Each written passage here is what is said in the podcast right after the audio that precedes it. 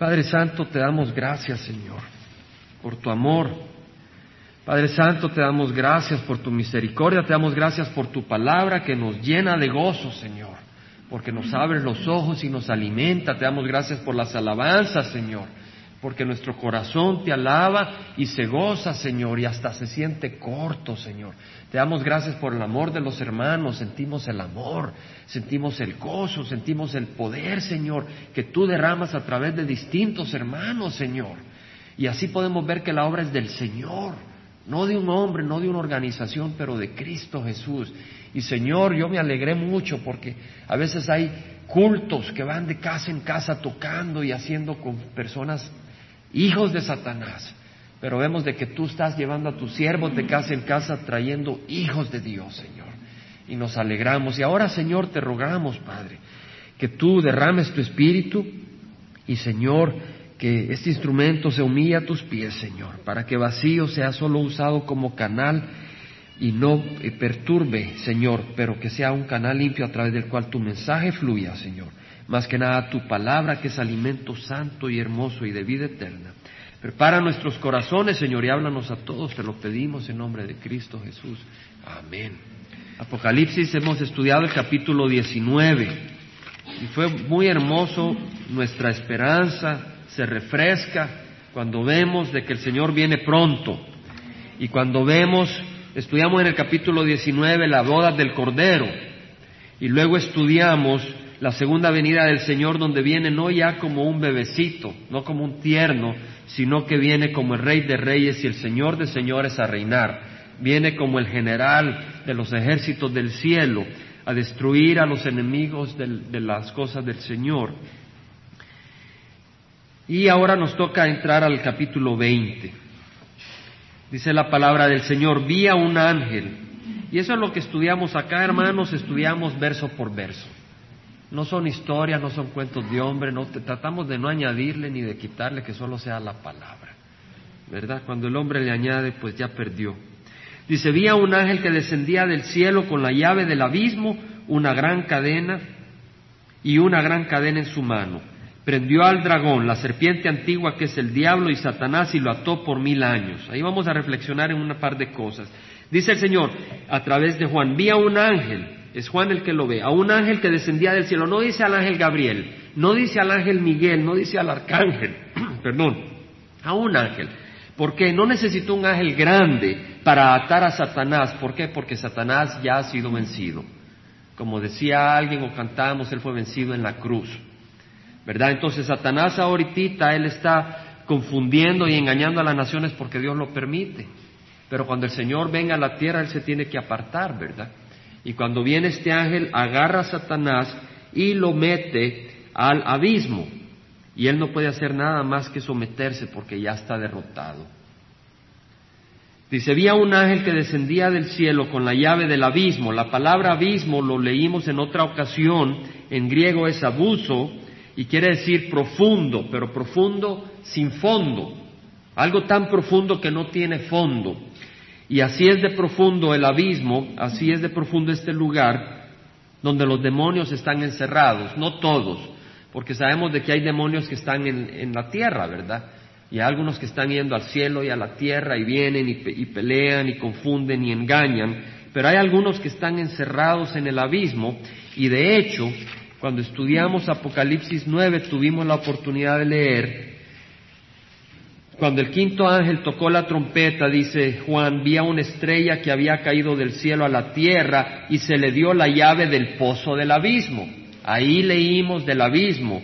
Y dice, cuando abrió el pozo del abismo, subió humo del pozo como el humo de un gran horno, y el sol y el aire se oscurecieron por el humo del pozo, y del humo salieron langostas sobre la tierra, pero sabemos que estas langostas son demonios. En el versículo 8 dice, tenían cabellos como cabellos de mujer y sus dientes eran como de leones. También tenían corazas como corazas de hierro. En el versículo 11 dice, tienen sobre ellos por rey al ángel del abismo, cuyo nombre es, en hebreo es Abadón, que quiere decir destrucción, y en griego se llama Apolión, que quiere decir destructor. O sea que aquí sale el abismo, que es donde están algunos demonios, que en la tribulación se les deja salir para venir y afligir a, los seres humanos que, han, que no tienen el sello de Dios en la frente.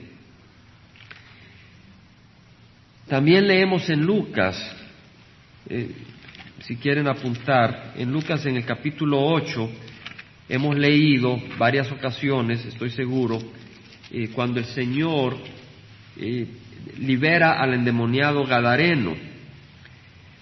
Y vemos que en el versículo 30 Jesús le pregunta, ¿cómo te, ¿cómo te llamas? Y él le dijo, Legión, porque muchos demonios habían entrado en él. Y le rogaban que no les ordenara irse al abismo. Vemos, hermanos, es la misma palabra, el abuso. Es el lugar a donde algunos demonios están encadenados. Y en ese lugar será encadenado Satanás por mil años. No es el infierno, es el abuso, el abismo.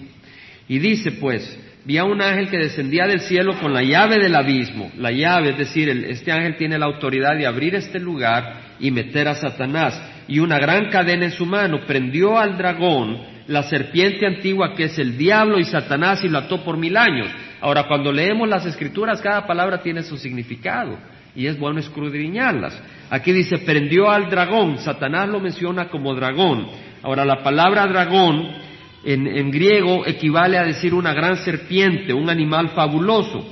Y de hecho luego lo, confirma el, el, escritor, dice, prendió al dragón la serpiente antigua, que es el diablo y Satanás.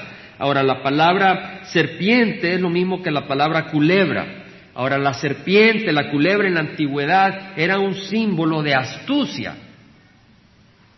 Ahora, es bueno ser astutos.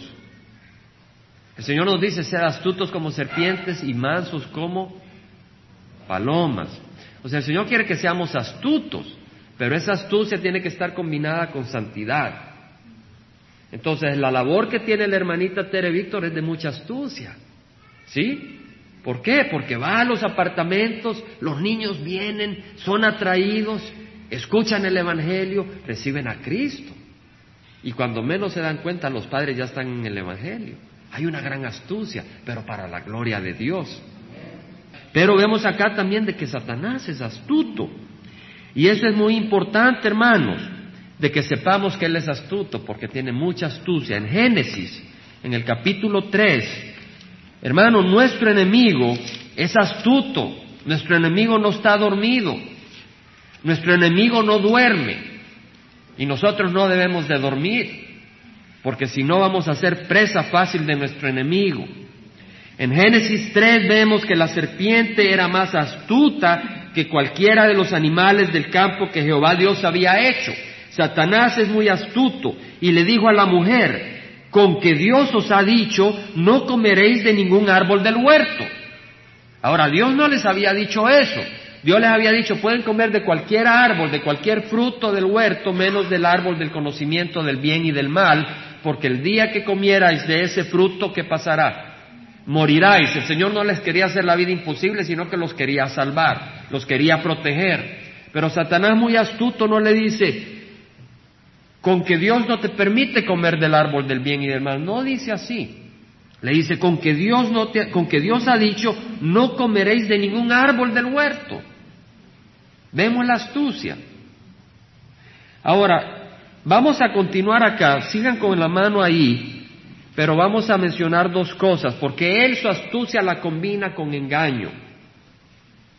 Y eso es lo que vamos a ver. Por eso fíjese que dice que prendió al dragón la serpiente antigua, que es el diablo. Ahora, cuando uno dice el diablo, uno se imagina una figura rojita, un animal pequeño, mero delgado, con cuernos, con cachos, ¿verdad? Y con la cola. Pero Satanás no es así, hermanos. Satanás no, no tiene cachitos y cola. Es muy poderoso. Y es horrible. Físicamente en el sentido de que es un espíritu, ¿verdad? Pero es horrible en cuanto a su espíritu que lo que busca es destruir. Ahora, fíjese que la palabra diablo, hermanos, para ustedes significa algo, ¿verdad? Pero también tiene un significado la palabra. La palabra diablo en español es acusador. Eso es lo que significa en griego. En griego acusador se dice diabolus. Así se dice en griego, diabolos. De ahí viene la palabra diablo. En otras palabras, el diablo es un acusador. Ahora, me fui a investigar un poco realmente el significado de la palabra diabolos. Y quiere decir acusador falso, quiere decir calumniador, quiere decir denigrador, a alguien que mancha la forma, la fama, la reputación, la imagen de alguien. Quiere decir, el que calumnia es el que habla mal de alguien, el que calumnia es el que difama, el que calumnia es alguien que da reportes dañinos contra la reputación de otra persona. El que calumnia puede ser alguien que hace comentarios maliciosos o reportes maliciosos contra la reputación de alguien. Y eso es lo que hizo Satanás en el huerto. Porque si nos fijamos en Génesis 3, él empieza diciendo, con que Dios os ha dicho, no comaréis de ningún árbol del huerto. Vemos de que Él es astuto y segundo que miente, porque no fue lo que Dios había dicho. Era parecido, pero no era eso, no era lo mismo. Y la mujer respondió a la serpiente, del fruto de los árboles del huerto podemos comer, pero del fruto del árbol que está en medio del huerto ha dicho Dios, no comeráis de él ni lo tocaréis para que no muráis. Ella sabía lo que Dios le había dicho. Dios se lo había dicho una vez y bastaba. Pero la serpiente le dijo a la mujer, recuerde, serpiente símbolo de astucia, le dijo a la mujer, ciertamente no moriréis. Ahora fíjese bien, la serpiente no le dijo a Eva, Dios es mentiroso. ¿Verdad que no le dijo eso? Pero eso es lo que le está diciendo. Porque Dios cuando habló con Eva, cuando creó a Eva, Dios se, se presentó ante Eva Eva se presentó ante Dios y vio a Dios como su creador, como Dios. Entonces Eva tenía dos posibilidades, o creer que Dios no era Dios, ¿verdad? O segundo, creer de que Dios estaba mintiendo y que no iban a morir, ¿cierto? En ambas cosas era tildar a Dios de mentiroso, porque si Dios se presentaba como Dios y no era Dios, era mentiroso. Entonces acá vemos que la serpiente está calumniando a Dios en una manera muy astuta. Y así lo hace con las tentaciones, ¿verdad? Un poquito de droga. O mira, nadie, nadie te va a ver. Está bien, puedes llevarte eso. O puedes tomarte esta escapadita acá o puedes calumniar a tal persona, nadie se va a fijar. Y así lo bajas y tal vez tienes un mejor puesto en el trabajo. Y dice el versículo 5, pues Dios sabe que el día que de Él comáis serán abiertos vuestros ojos y seréis como Dios conociendo el bien y el mal. Vemos de que Satanás es un calumniador. Hermanos, ¿y porque es un calumniador? Su obra va a ser calumniar. Y se va a meter en las iglesias, ¿verdad? ¿O no, hermanos? Satanás busca meterse en las iglesias. Si él ya tiene al mundo como víctima, entonces se va a meter a las iglesias y va a tratar de difamar. Va a tratar de difamar intenciones, va a tratar de difamar imágenes del hermano, de la hermana. No, no quiere decir de que no hayan situaciones donde se necesita corrección y se necesita ir donde un hermano y corregir. Pero la prueba, la prueba que muchas veces es el demonio el que origina las cosas, es que muchas veces las cosas no se, no se resuelven con las personas que se deben de resolver, sino que se comentan con otras personas. ¿Entendemos? Y el Señor nos enseña cómo resolver cada, cada cosa. Entonces, hermanos, lo que puedo decir acá es que Satanás es un calumniador y busca calumniar. Y nosotros, cada uno de nosotros, tiene que examinarse y buscar caminar en una manera apropiada para el Señor. Amén, hermanos. Hermano, yo lo necesito. Yo le comparto eso no como que predicándole a ustedes, yo necesito eso, yo necesito meditar en eso y se los comparto como un hermano, ¿verdad? A veces en el trabajo alguien me, hace mala jugada, pues yo me, me, debería de quedar con eso y no compartirlo, ¿verdad? No tengo que compartirlo con nadie, a menos que haya un propósito inspirado por el Espíritu Santo, porque a veces sí hay propósitos inspirados por el Espíritu Santo y el Señor nos habla de eso. De todo caso, hermanos, en el capítulo 12 de Apocalipsis leemos de que el diablo, que es el difamador, el acusador, en Apocalipsis 12 definitivamente leemos, dice, oí una gran voz en el cielo que decía, capítulo 12, 10, oí una gran voz en el cielo que decía, ahora ha venido la salvación, el poder y el reino de nuestro Dios y la autoridad de su Cristo, porque el acusador de nuestros hermanos, el que los acusa delante de nuestro Dios día y noche, ha sido arrojado. Va a un momento donde Satanás es arrojado del cielo y ya no nos puede acusar ante Dios. Pero ve acá que en el versículo 11 dice, ellos lo vencieron por medio de la sangre del cordero y por la palabra del testimonio de ellos y no amaron sus vidas llegando hasta sufrir la muerte. Estas personas eran tan entregadas a Dios que dan su vida en la tribulación. Amén. Y sin embargo, esa obra no es suficiente para vencer a Satanás. Lo único que vence a Satanás es la sangre del cordero. Ahí dice, ellos lo vencieron por medio de la sangre del cordero.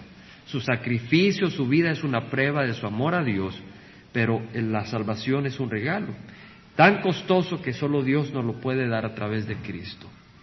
Pero vemos que Él es el acusador. Ahora vemos pues de que la serpiente antigua que es el diablo y Satanás es, el que es atado. Ahora Satanás quiere decir adversario. Pedro dice, vuestro adversario el diablo anda como león rugiente buscando a quien devorar. Hermanos, cuidémonos, oremos, oremos unos por otros, porque es muy importante, porque sin la oración la obra no se mueve. Y sin la oración caemos como pedazo de pan, ¿verdad? Como migajas. Y necesitamos la oración. Pues hermanos, dice el versículo 3, y lo arrojó al abismo. Ahora veamos que los ató por cuánto tiempo, hermanos. Mil años. O sea que es literal. Satanás es atado por mil años. Y luego dice, lo arrojó al abismo y lo cerró y lo selló sobre él para que no engañara más a las naciones. Hermanos, el mundo está pecando porque está engañado por Satanás. Si ellos vieran y pudieran entender cuál es su destino, sería otra la historia. Pero Satanás es un engañador. Dice, el ladrón viene para robar, matar y destruir. Yo he venido para que tengan vida, dice el Señor. Pero durante el milenio ya no engañará a las naciones hasta que se cumplieran los mil años. Después de esto debe ser desatado por un poco de tiempo. Quiere decir de que en el milenio Satanás está atado y no puede traer desorden y el Señor Jesús está reinando con sus siervos, ¿verdad? Después del milenio es suelto. Satanás es suelto. Ahora, ¿quiénes están viviendo en la tierra en el milenio, hermanos? ¿Se acuerda que cuando viene Jesucristo, no toda la tierra, no se mueren todos los que están en la tierra, ¿verdad? Porque hay algunos que no han recibido la marca. Van a haber muchos que no van a haber, que todavía no han sido asesinados, que no han recibido la marca y no han sido asesinados, y viene Jesucristo. Entonces ellos entran al reino de los cielos entran a reinar a la tierra sin ser asesinados y se reproducen y tienen hijos. Entonces ellos están viviendo en la tierra y nosotros tendremos un cuerpo glorificado, ellos no. ¿Verdad? Eh, de hecho, ellos morirán después de cierto tiempo, ¿verdad? Porque son descendencia de carne pecadora, ¿verdad? Entonces morirán. El Señor va a reinar y nosotros reinaremos con Él con puño de hierro, dice el Señor. O sea, de que no va a poder hacer el hombre mal porque pues es, un, es una teocracia, Dios es rey. Ahora veamos que habla de eso, dice. Después de esto debe ser desatado por un tiempo, o sea, después de los mil años. Y cuando es desatado, luego antes, del, antes de eso, vuelve a decir, también vi tronos y se sentaron sobre ellos y se les concedió autoridad para juzgar. Y vi las almas de los que habían sido decapitados por causa del testimonio de Jesús estos han sido decapitados durante la tribulación, hermanos. Y de, la palabra de Dios. Veamos acá, hermanos, que, uno que, el testimonio de Jesús y la palabra de Dios van juntas. Alguien no puede decir yo acepto a Jesús, pero la palabra de Dios no es tan importante. ¿Verdad? Entonces hay algunos que dicen, bueno, yo acepto a Jesús, pero no voy a sufrir persecución por la palabra, estoy feliz con ciertas enseñanzas. No, hermanos, tenemos que agarrar todo el consejo de las Escrituras y agarrar toda la palabra de Dios. Y acá vemos que ellos han sufrido por la palabra de Dios.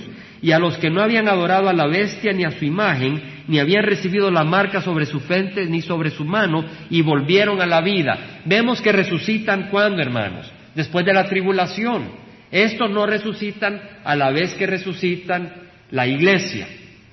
¿Entendemos? Primero resucita quién? Jesucristo, ¿verdad? Resucitó Jesucristo y subió al cielo. Después resucita la iglesia, ¿verdad? Es arrebatado. Los que están vivos cuando el Señor viene son transformados sus cuerpos y suben al aire a encontrarse con el Señor. Y los que habían muerto de la iglesia, de la iglesia, de la iglesia de Cristo, desde Pentecostés en adelante, resucitan y van a encontrarse con el Señor. Eso es antes del milenio. Ahí viene entonces, eh, tenemos el milenio, pero antes del milenio también resucitan los judíos, antes de la iglesia. Pero los judíos resucitan, no nos vayamos a confundir, después de la tribulación. ¿Entendemos, hermanos? Los judíos que murieron antes de Jesucristo, los judíos que murieron antes de Jesucristo no van a resucitar con la iglesia. Los judíos que murieron antes de Jesucristo van a resucitar después de la tribulación al principio del milenio. ¿Entendemos, hermanos? Voy a examinarlos, a ver si, estamos captando. La iglesia, la iglesia resucita antes o después de la tribulación. Antes. Hermanos, si usted pertenece a la iglesia no se va a quedar para la tribulación. Amén. La iglesia resucita antes de la tribulación, ¿cierto? Ahora, los judíos que murieron en Dios, con fe en Dios, resucitan antes de la tribulación o después de la tribulación. Después. Hermano, y lo podemos leer en, Daniel. Daniel capítulo 12. Dice, en aquel tiempo, está hablando Daniel, eh, eh, está escribiendo Daniel sobre los últimos días. Y dice, en aquel tiempo se levantará Miguel. ¿Qué Miguel? El ángel Miguel el gran príncipe que vela sobre los hijos de tu pueblo. Está hablando el, ángel que se preocupa por el pueblo de Israel. El gran príncipe que vela sobre los hijos de tu pueblo. Será un tiempo de angustia. Está hablando de la tribulación, cual nunca hubo desde que existen las naciones hasta entonces. Está hablando de qué? De la tribulación. Y en ese tiempo tu pueblo será librado todos los que se encuentren inscritos en el libro, y muchos de los que duermen en el polvo de la tierra despertarán. ¿Se da cuenta, hermano? Unos para la vida eterna y otros para la ignominia, es decir, para la vergüenza, para el desprecio eterno. Vemos, pues, de que después de esa tribulación muchos de los que duermen en el polvo de la tierra despertarán, es decir, serán resucitados. Está hablando de los judíos que murieron antes de Cristo. Porque la iglesia resucita antes de la tribulación y estos resucitan después de la tribulación. ¿Entendemos, hermanos? Es importante. Ahora, ¿quiénes van a estar reinando? Sabemos de que es la iglesia y los santos los que vamos a estar reinando. La palabra acá juzgar, donde dice el versículo 4, vi tronos y se sentaron sobre ellos y se les concedió autoridad para juzgar. La palabra juzgar acá realmente es un nombre, no es un verbo, y quiere decir decreto. Se sentaron en tronos para decreto, para reglas, para leyes. En otras palabras, es una teocracia donde Cristo reina y nosotros vamos a estar reinando dando decretos, dando leyes, manteniendo el orden en, la tierra. En otra parte donde leemos eh, sobre el juicio, lo leemos en Primera de Corintios, hermanos. Primera de Corintios 6. Primera de Corintios 6 dice eh, Pablo, lo tenemos hermano. Primera de Corintios 6 dice Pablo, ¿se atreve alguno de vosotros cuando tiene algo contra su prójimo a ir a juicio ante los incrédulos y no ante los santos? En otras palabras, Pablo está diciendo, ¿cómo es posible? Si hay una dificultad entre un hermano y otro hermano, ¿cómo se atreven a ir a un tribunal civil? De gente que no conoce al Señor. Resuelvan sus problemas entre ustedes, no vayan a un tribunal civil. Está hablando de problema entre hermanos, ¿entendemos? Tal vez un hermano tiene problema con el vecino y el vecino es hermano y están discutiendo el límite de la casa o alguna cosa y, en vez de resolverlo entre ellos van a un tribunal civil y dice vergüenza les debería de dar. El versículo 2 dice, o no sabéis que los santos han de juzgar al mundo. ¿Lo ven ahí, hermanos? En otras palabras, juzgar en el sentido de dar decretos, de tomar decisiones. ¿Por qué? Porque el mundo que quede acá aunque ellos eh, hayan, amen al Señor, tendrán descendencia, ¿verdad? Y pues no toda la descendencia realmente eh, es del Señor. Y ya veremos qué, pasa al final de los mil años, ¿verdad? Cómo algunos son engañados y prueban que no son del Señor. Dice, no sabéis que los santos han de juzgar al mundo. Estaremos pues dando decretos, dirigiendo, ministrando al mundo gobernando. Y si el mundo es juzgado por vosotros, por vosotros no sois competentes para juzgar los casos más triviales, ¿no sabéis que hemos de juzgar a los ángeles? ¿Cuánto más asuntos de esta vida? Versículo 5 dice, para vergüenza vuestra lo digo, ¿acaso no hay entre vosotros algún hombre sabio que pueda juzgar entre sus hermanos? Sino que hermano contra hermano litiga y esto ante incrédulos. O sea, está hablando de que el cristiano debe tener suficiente sabiduría para juzgar y decidir sobre asuntos, ¿verdad? Y así nosotros vamos a estar decidiendo sobre asuntos en la tierra, vamos a estar reinando con el Señor, ¿entendemos, hermano? Ese, ese es el privilegio que el Señor nos da. Nos, nos trae y venimos con Él como sus hijos, como su pueblo, y venimos a reinar con Él. Ahora dice, los demás muertos no volvieron a la vida hasta que se cumplieron los mil años. Esta es la primera resurrección. Vemos pues que los muertos que no murieron en Cristo, porque si la iglesia resucitó, ¿verdad?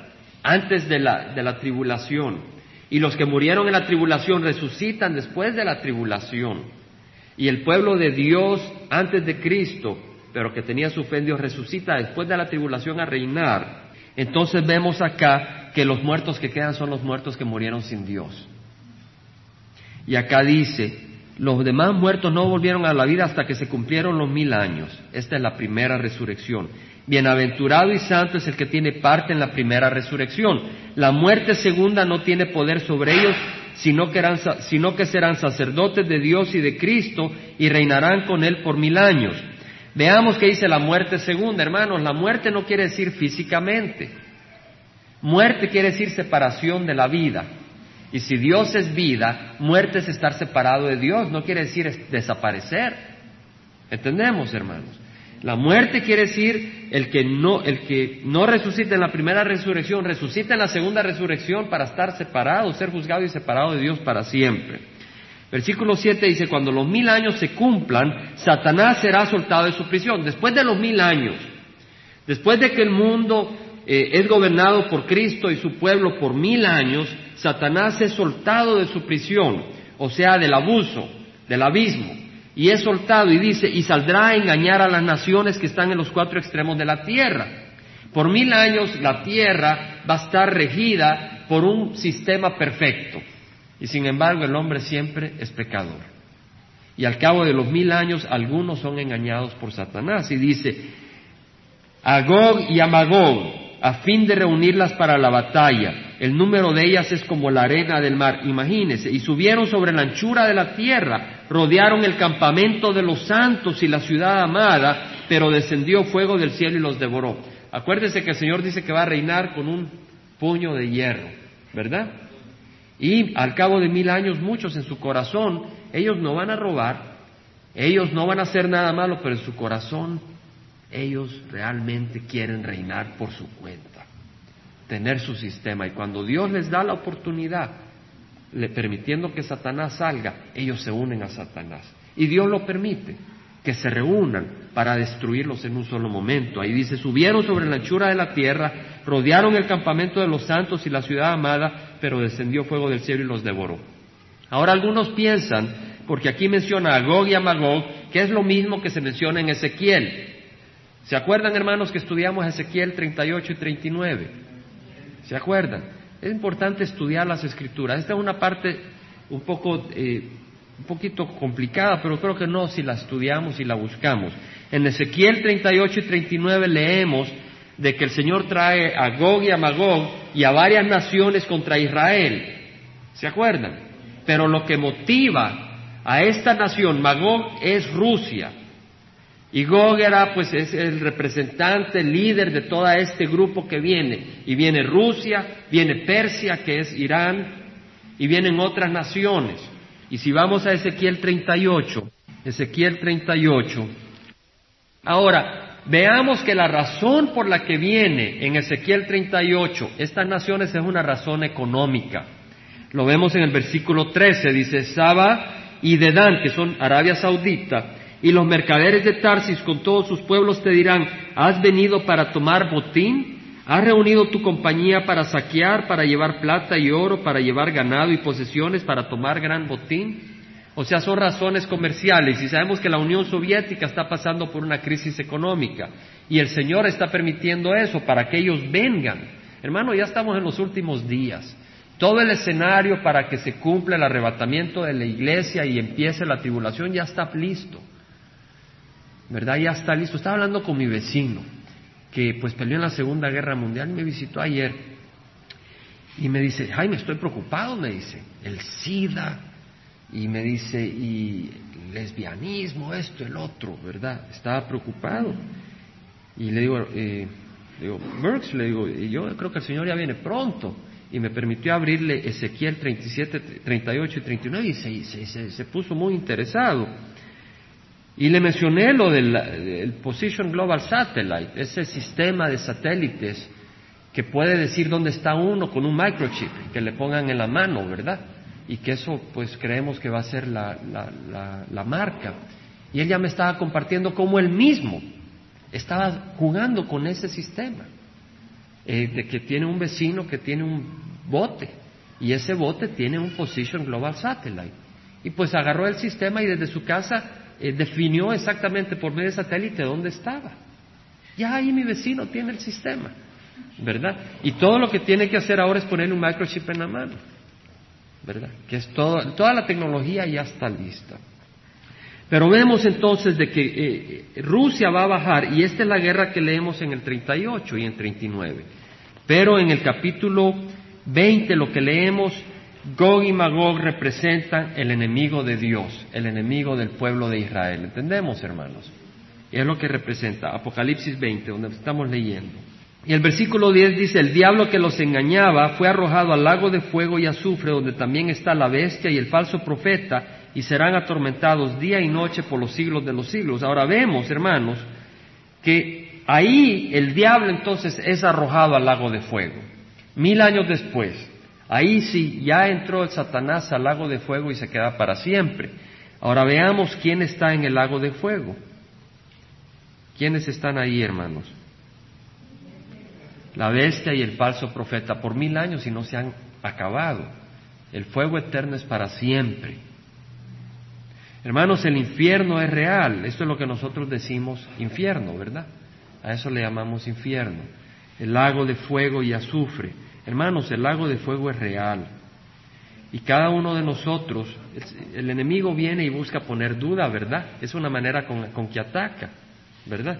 Pero yo creo que a veces el enemigo pone dudas y y el cristiano lo que tiene que hacer es agarrarse de Jesucristo, examinar su corazón. Pero si hay alguien que realmente no le ha dado el corazón al Señor, esas dudas que el enemigo pueda poner, Dios las permite para que esa persona se arrepiente y venga al Señor. Porque el que no se ha arrepentido va a entrar al lago de fuego.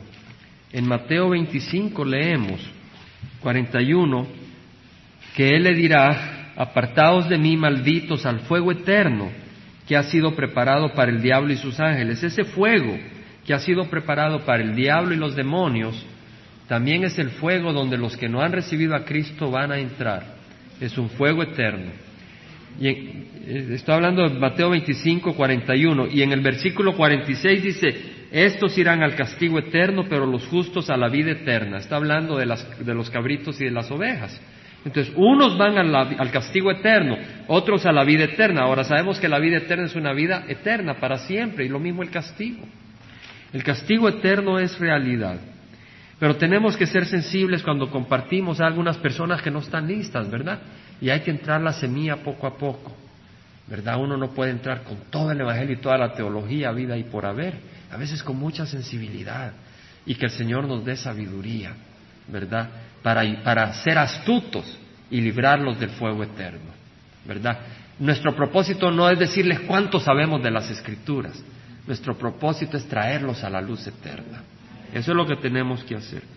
Ahora el versículo 11 dice, y vi un gran trono blanco, y al que estaba sentado en él, de cuya presencia huyeron la tierra y el cielo, y no se halló lugar para ellos. En otras palabras, viene el Señor a juzgar. Un trono blanco, la palabra blanco me da a entender a mí que el oscuro se va a, se va a ver ahí, ¿verdad? Pues el que esté manchado cuando está, es como que si alguien está todo enlodado y de repente viene con alguien que la mamá le acaba de lavar la, la camisita, ¿verdad? Toda blanquita, ¿no? Se ve uno todo sucio. Ahí dice, eh, el Señor viene en un trono blanco que está suspendido en el espacio porque el cielo y la tierra huyen ante la santidad de Dios. Ante la santidad de Dios el cielo y la tierra huyen y ya no se halló lugar para ellos. Y vi a los muertos, grandes y pequeños, de pie delante del trono y los libros fueron abiertos. Y otro libro fue abierto que es el libro de la vida. Y los muertos fueron juzgados por lo que estaba escrito en los libros según sus obras. Vemos que estos muertos no son los de la iglesia, no son los judíos que habían puesto su fe en Dios, no son los muertos que por su fe murieron en la tribulación, son los muertos que habían muerto sin poner su fe en Dios. Y acá son juzgados ya no por su fe, porque no la tienen, ¿verdad? Son juzgados por qué? Por sus obras. Hermanos, y Isaías nos dice que nuestras obras de justicia son peores que trapos de inmundicia. ¿Cierto?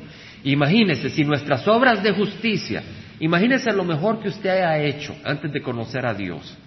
Porque cuando ya es en Dios no son trapos de inmundicia, son obras del Espíritu Santo. Y no las vamos a llamar trapos de inmundicia. Pero cuando no conocemos al Señor, la palabra del Señor dice que nuestras obras más justas, piense usted si no ha conocido al Señor o antes de conocer al Señor, lo más grandioso que usted ha hecho, el Señor dice es como trapo de inmundicia. Dice Isaías. Y si, y si esas son las obras justas, ¿qué de las obras injustas que uno hace? Y no vamos a pensar en las maldades que hemos hecho, cuando no hemos conocido al Señor. ¿Qué será de esas maldades? No, nadie se va a poder salvar por sus obras. Y luego dice, la muerte y el Hades fueron arrojados al lago de fuego. Ahora, la muerte, perdón, versículo 13, se nos perdíamos algo muy importante. Dice, el mar entregó los muertos que estaban en él.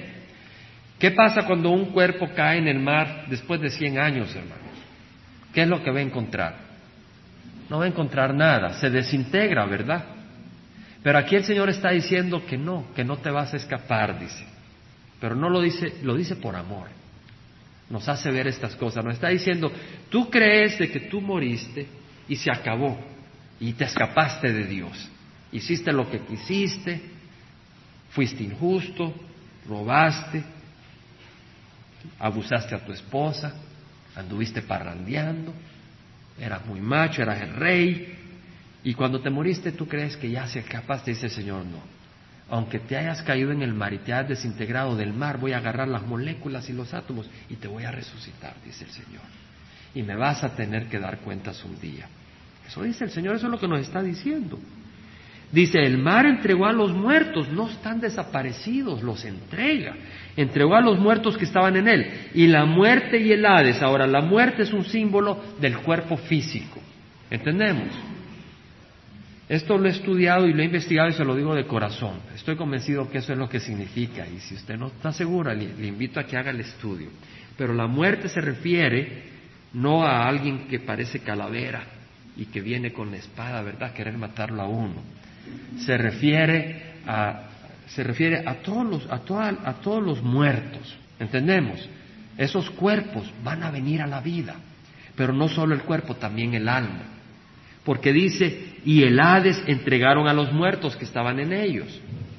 El alma, antes de que Jesucristo muriera en la cruz, Abraham y todos los santos que murieron en Dios, el alma se iba hacia dónde, hermanos? Al Hades. Y el alma de los que eran malvados, ¿hacia dónde se iba? Al Hades. Pero el Hades estaba separado. Donde estaba el bosom de Abraham, ¿verdad? La región de Abraham o el paraíso. El Señor Jesucristo le dijo al que estaba muriendo a la par de él, esta misma noche estarás conmigo en el paraíso. ¿Por qué? Porque su alma fue al paraíso, al Hades. Pero el Señor entró ahí a liberarlos a todos ellos, porque ahora sí podían entrar al reino de los cielos porque la sangre de Cristo había sido derramada. ¿Entendemos?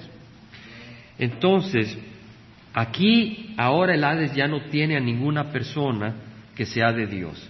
El Hades ahora está, está llena solo de las personas que esperan el juicio divino, que esperan el castigo divino y es un lugar terrible. Entonces el Hades va a soltar las almas. Hay un culto que dice que cuando uno se muere se desintegra. Se desintegra el cuerpo y se desintegra el alma. Eso es lo que piensan. Eso es lo que piensan algunos. No, hermanos. El Hades va a soltar al alma y el cuerpo va a ser resucitado y se van a integrar. Y van a tener un cuerpo resucitado con su alma para soportar el castigo eterno. porque Dios es justo, porque Dios es justo. Dice, y el que no se encontraba inscrito en el libro de la vida fue arrojado al lago de fuego. Fíjese que no dice el que tiene obras buenas, sino que dice el que no se encontraba inscrito en el libro de la vida. En otras palabras, cuando nosotros ponemos nuestra fe en Cristo Jesús, nuestro nombre queda inscrito en dónde? En el libro de la vida.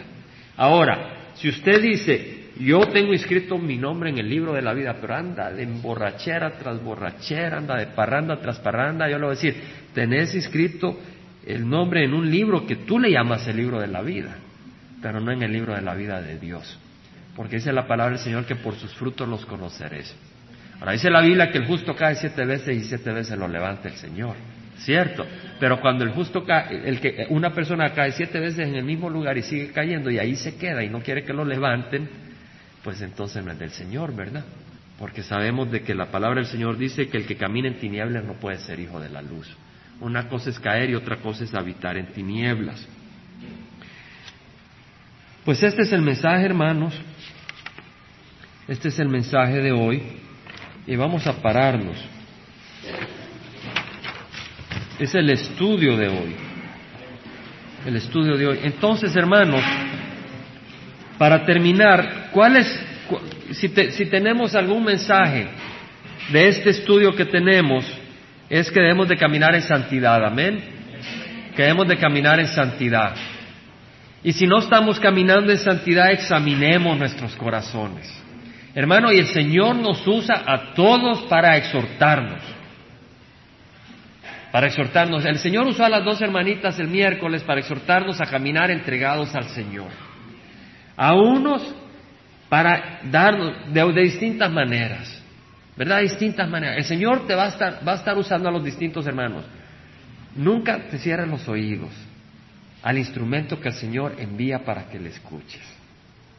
Y el Señor nos está hablando, nos está diciendo que caminemos en santidad, que nos examinemos. Y segundo, es un gran motivo celebrar la Navidad. Amén. La venida de Cristo, porque sabemos lo que Él ha venido a hacer. Hacer lo que nosotros no podíamos. Vamos a orar. Padre Santo, te damos gracias, Señor. Te damos gracias, Señor, de que lo que nosotros no podíamos hacer, tú lo hiciste en la cruz. Porque de tal manera amó Dios al mundo que dio a su Hijo único, para que todo aquel que crea en Él no se pierda, mas tenga vida eterna. Señor, nos has dado vida eterna y nos has enseñado, Padre, tu plan para nosotros. Nos has dicho que vienes por nosotros. Nos has dicho que estemos listos, que velemos. Velad y orad para que no entréis en tentación. El espíritu está dispuesto, mas la carne es débil nos has dado la fórmula, nos has dado tu Santo Espíritu para perseverar, Señor. Padre Santo, y te damos gracias y te rogamos, Señor, de que caminemos dignos del llamado que nos has dado, Padre. Haznos ver nuestros pecados, Señor, y que no, que no nos hagamos cómodos a nuestras faltas, pero que nos incomoden, Señor. Señor, que nuestras faltas y nuestros pecados nos hagan sentir miserables y los traigamos a tus pies arrepentidos. Danos corazones contritos, no corazones duros y ciegos a nuestros pecados, Señor. Ayúdanos y Padre, ayúdanos a ser astutos, Señor. Si Satanás puede ser astuto para el mal, Señor, que nosotros seamos astutos para el bien, Señor. Para saber cómo hablarle a la gente en los trabajos, Señor. Astutos en nuestros hogares, Padre, donde el enemigo ataca de tantas maneras astutos en todos lugares, Señor. Derrama tu Santo Espíritu, Padre, y te damos gracias en nombre de Cristo Jesús. Amén.